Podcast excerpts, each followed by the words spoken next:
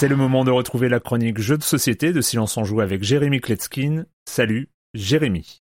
Salut Erwan, petit passage récent à Strasbourg, et Strasbourg, faut le savoir, c'est un haut lieu du jeu de société. Il y a une grande communauté, beaucoup d'activités, et surtout c'est là qu'est située la boutique mythique de Philibert, dont je parle euh, souvent ici. Enfin, je parle surtout de la boutique en ligne, mais il y a aussi une boutique physique, et c'est pas une sponsor, donc je vais arrêter de leur faire de la pub, euh, mais en tout cas, c'était euh, pour moi un grand plaisir d'y aller pour la première fois, et de discuter, papoter avec les vendeurs. Et comme d'hab, quand je voyage et que je trouve des connaisseurs, vous allez voir, il y a plusieurs chroniques cette saison qui vont être dans ce style, eh ben je demande quels ont été leurs coups de cœur récents. Et là, on m'a parlé d'un jeu de Rainer Knessia. Alors non, je n'ai pas de fascination pour cet auteur. Là, c'était vraiment hein, encore du hasard. Mais bon, c'est pas du hasard parce qu'il fait plein plein plein de jeux. Et le pitch m'a plu et je l'ai acheté et j'applaudis. Voilà, le concept, il est juste brillant. Alors on se met dans l'ambiance poker autour d'une table, lunettes noires, euh, lumière tamisée en famille. Hein. Faut dire qu'on est un gang, on est des gangsters. Le jeu s'appelle Gang of Dice. Chaque joueur reçoit un paravent et derrière lequel il va poser des dés. Alors plein de dés, c'est un petit peu comme des jetons de poker, voilà, on en reçoit une tonne. Et on reçoit aussi des jetons qui valent chacun 3D, hein. c'est parce qu'il n'y a pas assez des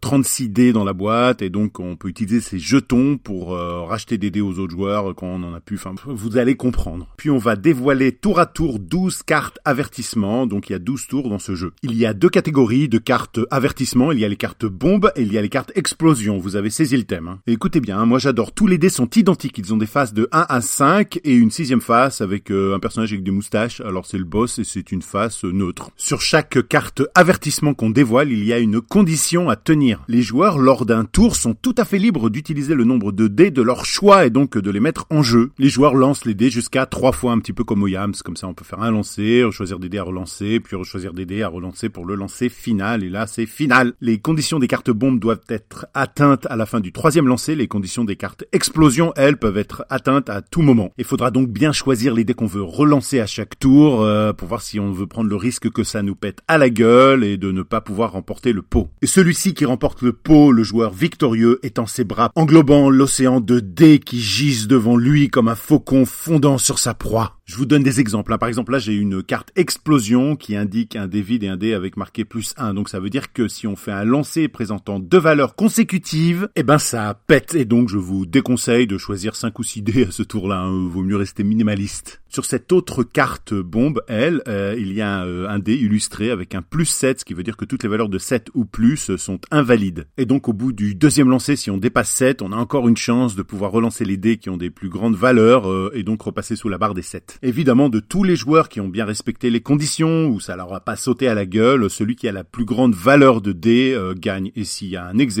c'est le nombre de dés jetés euh, qui euh, fait la différence. Gang of Dice est plus sophistiqué qu'un stoppé encore traditionnel, et ça met une super ambiance autour de la table, et le jeu est super simple à expliquer, enfin bon, il a tout pour lui. Il est différent, il apporte quelque chose, et je sais que je vais le ressortir très souvent. Je rappelle le nom du jeu, Gang of Dice, de l'auteur Rainer Knizia, de 2 à 4 joueurs. Euh, l'illustrateur c'est Odang, euh, l'éditeur c'est Mandu Games. Je l'ai payé je crois 18 euros. Les parties font moins de 30 minutes et euh, je dis qu'à partir de 6-7 ans ça passe. Et moi je vous dis à bientôt. Hein, je vous souhaite beaucoup de bonheur, beaucoup de joie, beaucoup d'émerveillement et aussi un salaire qui soit pas qu'une rémunération monétaire mais aussi une expérience professionnelle riche. Oui parce que dans les jeux de société il n'y a pas de Game Pass. Hein. À chaque fois ben faut payer. Voilà. Bye bye.